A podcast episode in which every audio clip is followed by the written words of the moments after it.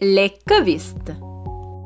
Je m'appelle Marie-Laurence et je suis en direct de mon bunker à Villeray.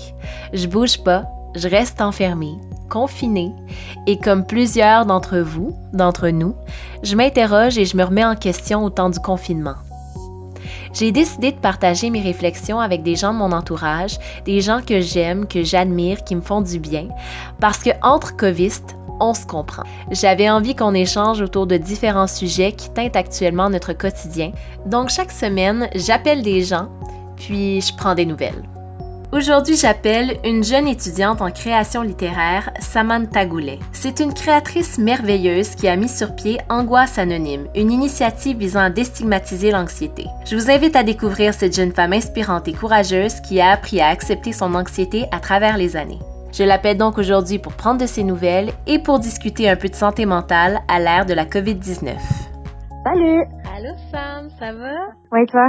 Oui. Dans le fond, je t'appelais aujourd'hui parce que je voulais aborder lors d'une émission des COVID la thématique la santé mentale. Puis, toi, tu as un projet qui s'appelle Angoisse Anonyme. Puis, je trouve que c'est quelque chose qui s'y prêtait bien parce que c'est un projet qui, selon moi, déstigmatise la santé mentale, l'anxiété. Ben, en plus, c'est un super beau projet là, que j'aimerais faire connaître là, à d'autres personnes. oh, c'est so sweet! Puis je voulais savoir comment t'étais venue l'idée d'angoisse anonyme. En fait, j'ai suivi un cours de photo-littérature. On voyait différents ouvrages où est-ce que la photographie était vraiment une partie intégrante du roman, si on veut. On voyait comment on pouvait marier en fait le texte puis l'image ensemble de différentes manières. À la fin, l'examen final, dans le fond, euh, moi, il faut savoir à la base que tous les travaux comme euh, les euh, dissertations puis tout ça, c'est vraiment pas ma force. Expliquer des trucs là euh, à un professeur sur papier, c'est pas mon truc du tout. Puis vraiment pas. on avait le choix soit de on fait l'examen puis un projet de création ou on faisait l'examen puis une dissertation. C'est vraiment pas tombé dans l'oreille d'une source parce que hey boy. Exactement. En plus, je tripe sur ce type de projet-là.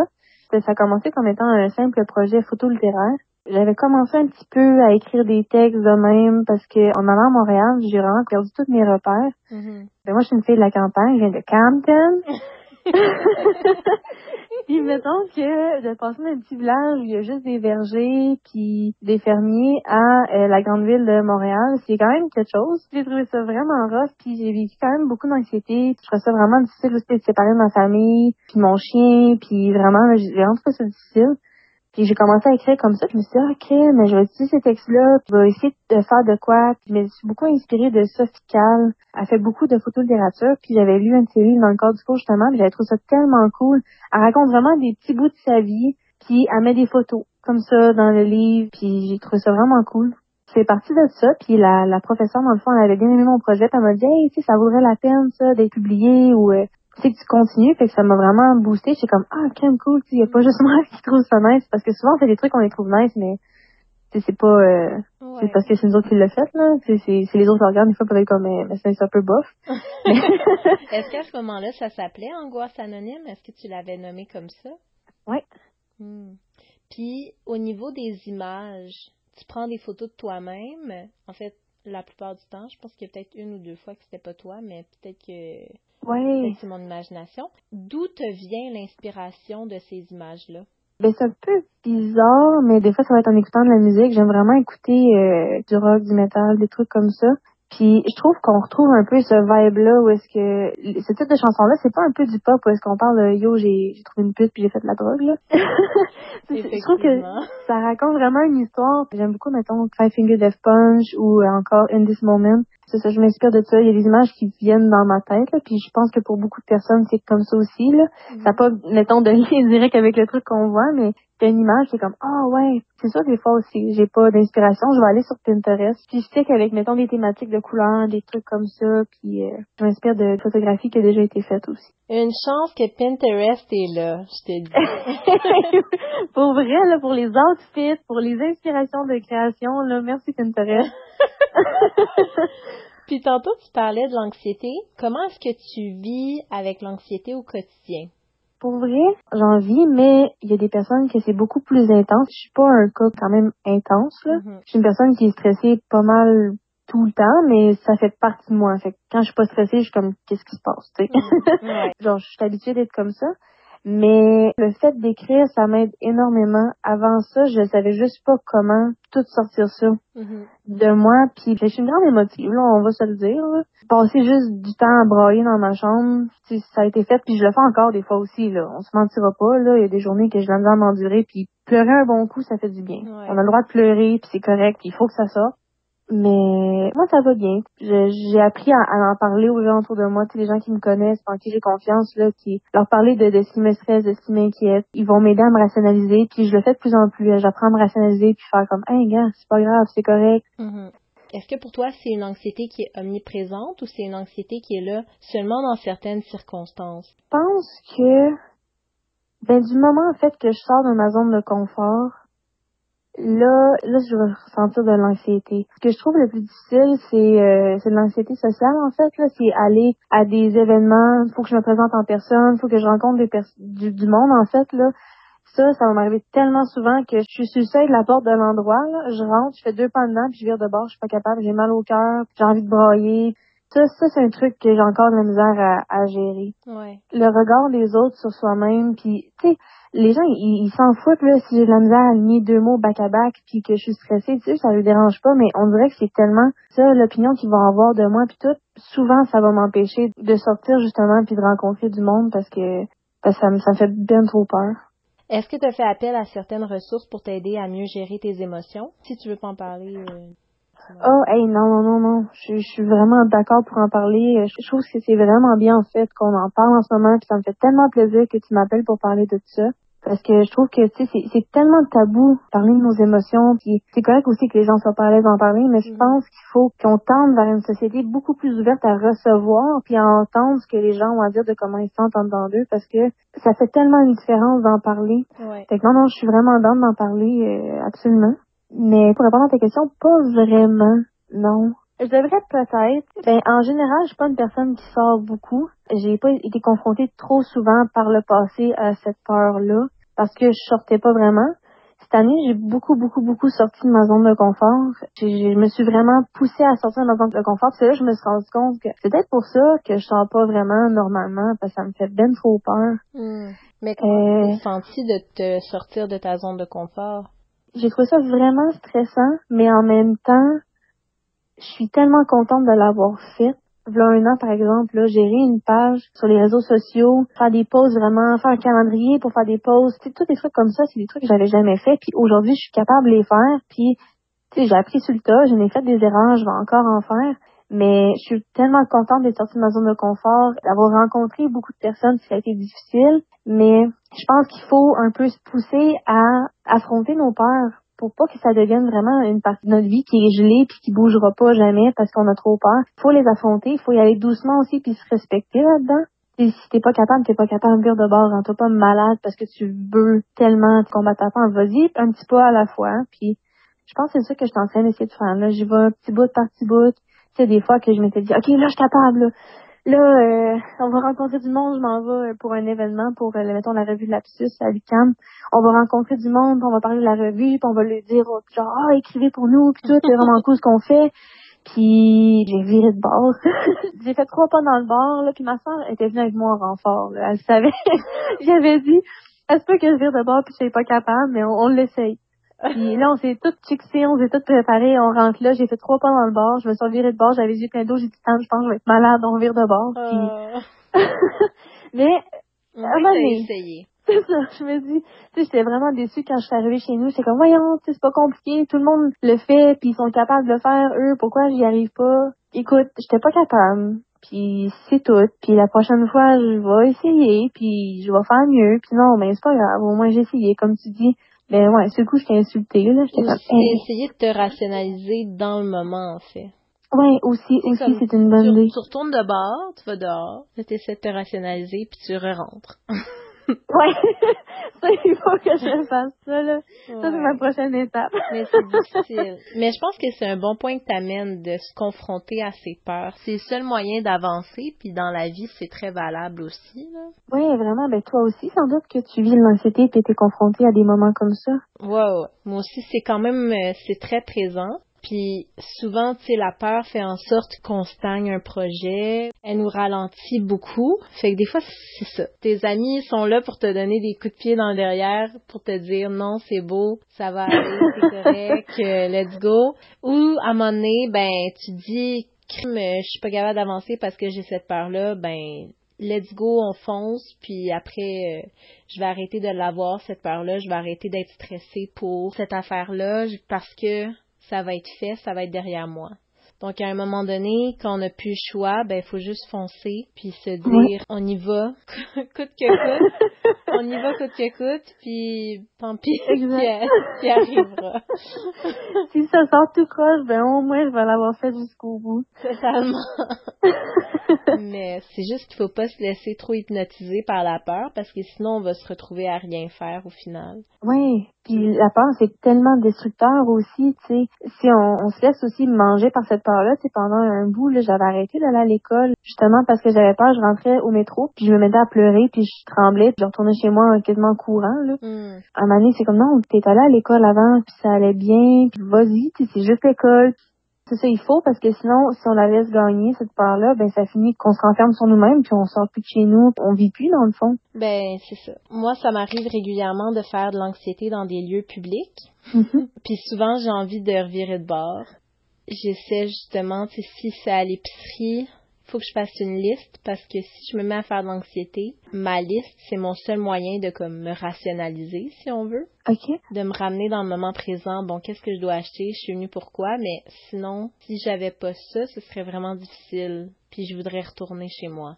Mais Ouais. c'est pas tout le temps comme ça à l'épicerie, mais je te dirais que pendant le confinement, Oh, mon Dieu, oui. arrivé. Oh, Ouais. hey, je te comprends tellement, là. Je trouve ça stressant, aller dans les lieux publics en ce moment, parce que, pas que j'ai peur pour ma santé à moi, mais j'ai peur que, par ma faute, il y ait quelqu'un qui meurt. Ouais. Tu sais, c'est- c'est c'est niaiseux, là. Tu sais, je fais, je fais attention, mais j'ai peur. Tu sais, comme en ce moment, je suis vraiment due pour aller à la pharmacie. Tout mon stock, je l'ai épuisé, puis je me dis, oh mon Dieu. je être capable.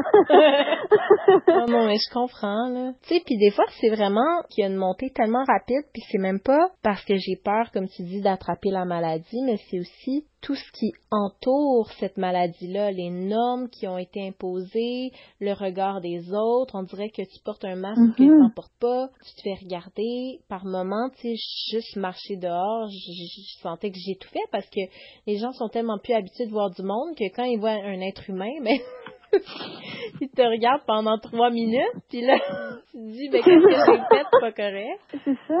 Donc, le déconfinement, c'est un peu comme une réadaptation. Puis, toi, justement, tu dis que ça a été difficile, là, les lieux publics. Là, comment est-ce que tu as vécu le confinement? Est-ce que pour toi, c'est plus difficile d'avoir été confiné ou c'est plus difficile de devoir te déconfiner? Ben, au début du confinement, pour vrai, j'étais contente parce que j'ai plus besoin de sortir et que j'ai pu à gérer ce, ce- cette éventualité de stress-là. Parce que, tu sais, comme tu dis, je peux aller à l'épicerie 20 fois dans ma semaine, puis ça se passe super bien, puis je vais une journée, puis ça va, ça fonctionne juste pas. C'est pas vraiment pourquoi cette fois-là ça marche pas. C'est vraiment aléatoire comme ça. Donc, au début du confinement, pour toi, c'était un soulagement? Ouais, ça, on réalise pas tout de suite qu'on peut vraiment pas voir de gens. Tu sais, au début, j'étais comme, ah, tu sais, je vais avoir du temps, je vais travailler sur mes projets, puis ça va être nice, puis je vais être bien, puis je vais rattraper tout mon cycle de sommeil que j'ai tout fucké up. Mais c'est pas, c'est pas la réalité. C'est ça que je me suis rendu compte après, puis ça a été difficile, le confinement, parce que tu veux voir des gens, mais tu peux pas les voir. Il y a comme pas de motivation, on dirait. Je me tapais sur la tête en disant, mais là, t'es pas productive en ce moment. Là, qu'est-ce que tu fais? Ça sert à rien ce que tu fais.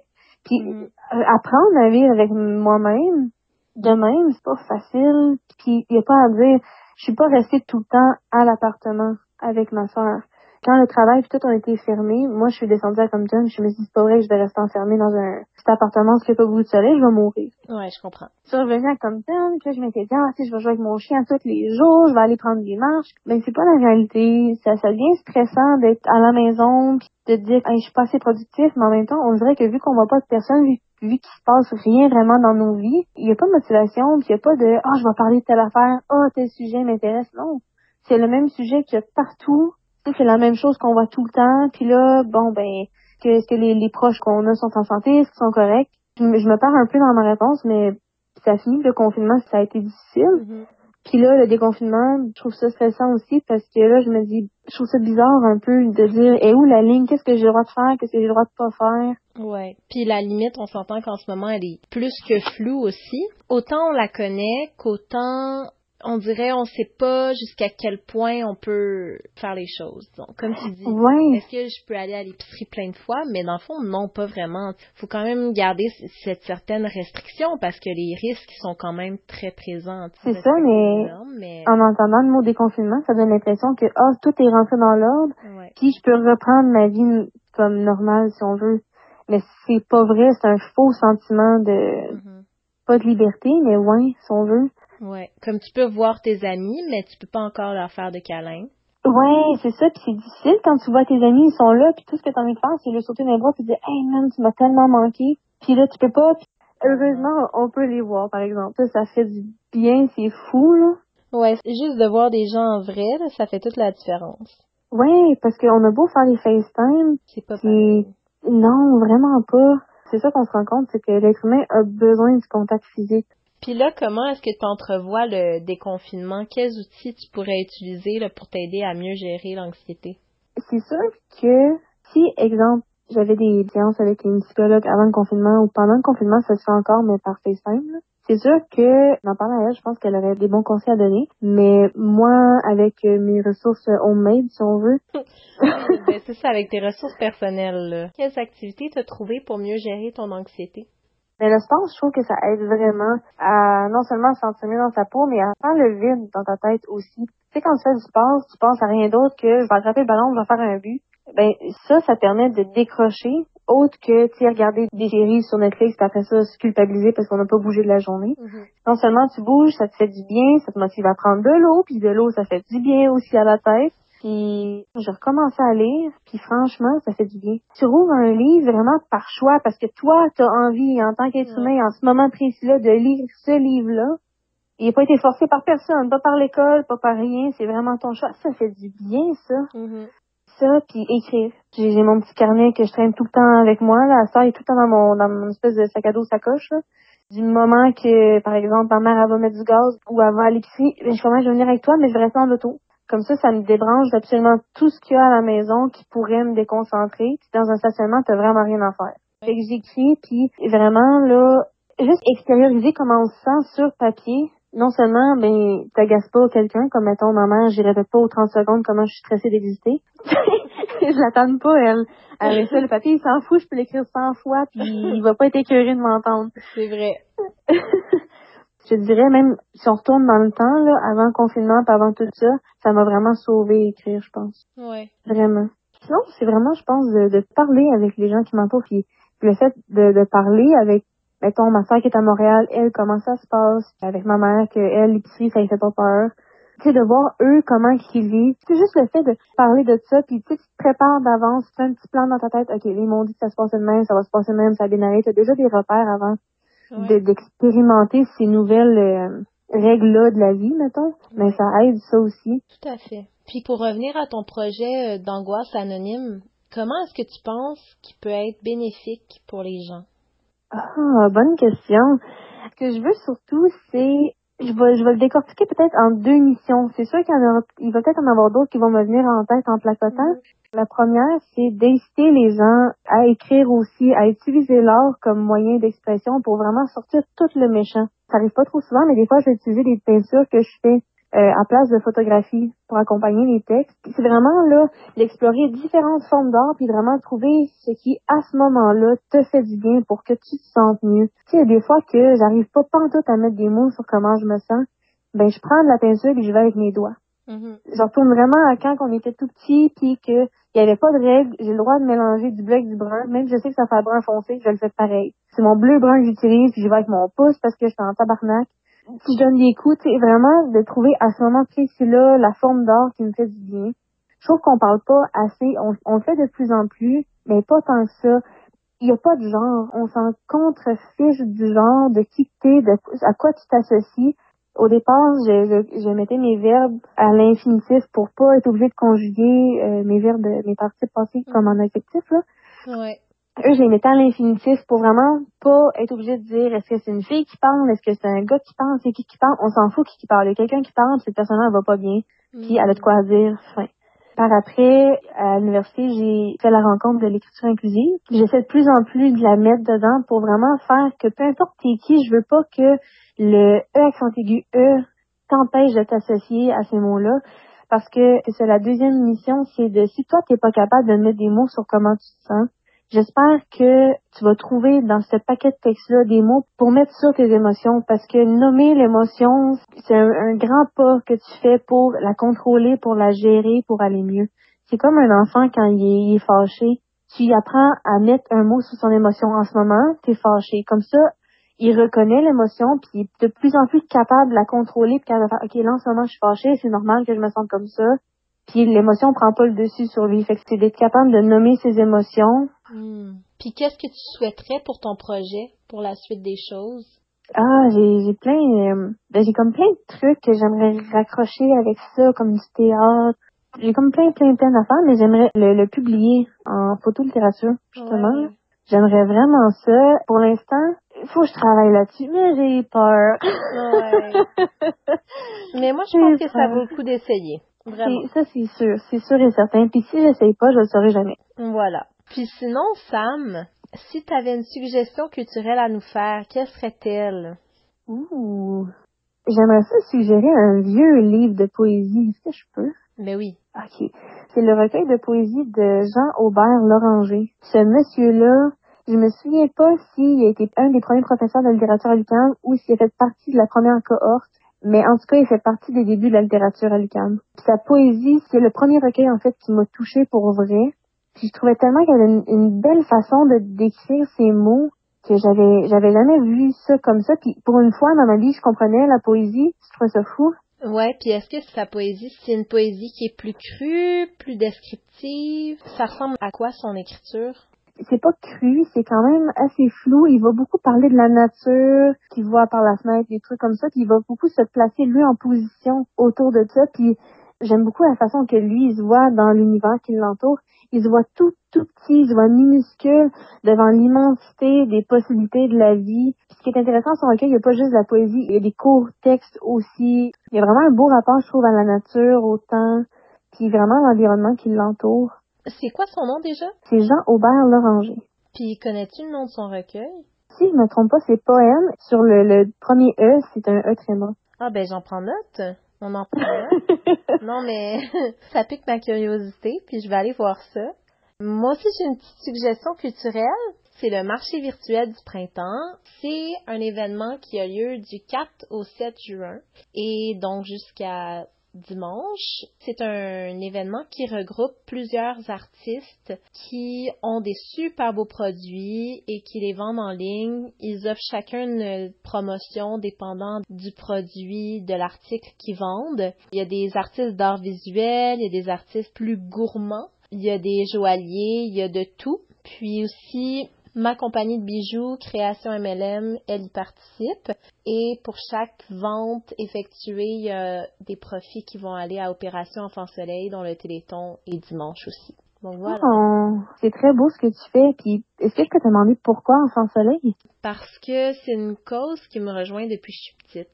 C'est une cause aussi pour laquelle je m'implique depuis plusieurs années. Mais depuis un an, j'ai choisi de m'impliquer, mais avec mon entreprise de bijoux, donc de remettre une partie des profits. Puis initialement, ben, je devais faire plusieurs marchés ce printemps, des marchés qui finalement n'ont pas eu lieu. Donc, je vais remettre une partie des profits de, du marché virtuel pour la cause. C'est vraiment un beau geste, Marilo. Bravo. Merci. mais c'est pas juste une partie des profits de cet événement-là, mais aussi de d'autres événements effectués plus tôt cette année. C'est juste que j'ai commencé mon partenariat en décembre, donc l'année est courte, mais ouais. comme... Euh, Le COVID, ça raccourcit les choses. Hein? Ouais, ça raccourcit beaucoup les choses. Je vais m'adapter, je vais adapter le montant aussi. Merci Sam pour ton temps. Ben, merci beaucoup à toi. Ça me fait vraiment plaisir. Ah, j'ai oublié de dire un truc. Est-ce que je peux le plugger? Oui. Ben, dans le fond, avec euh, Angoisse Anonyme, dans le fond, j'ai lancé mon site web pendant le confinement. Et il y a une partie du site web que je trouve vraiment plus importante que toutes les autres parties. Mais il y a une partie qui est dédiée vraiment pour parler d'agression sexuelle. Hmm. Ça aussi, ça fait partie du sujet qu'éventuellement je veux plus approfondir avec Angoisse Anonyme. C'est encore une fois, c'est un truc qui est beaucoup trop tabou dans notre société, puis ça arrive encore beaucoup trop souvent. Il y a une section qui nomme des ressources. J'ai pas toutes les ressources, ça j'en suis consciente, mais j'en nomme quand même quelques-unes. L'Écoviste, c'est une initiative culturelle de Marie-Laurence Marlot et Catherine Côté-Moïsescu. Pour retrouver les suggestions culturelles mentionnées, rendez-vous sur la page Facebook L'Écoviste. À bientôt!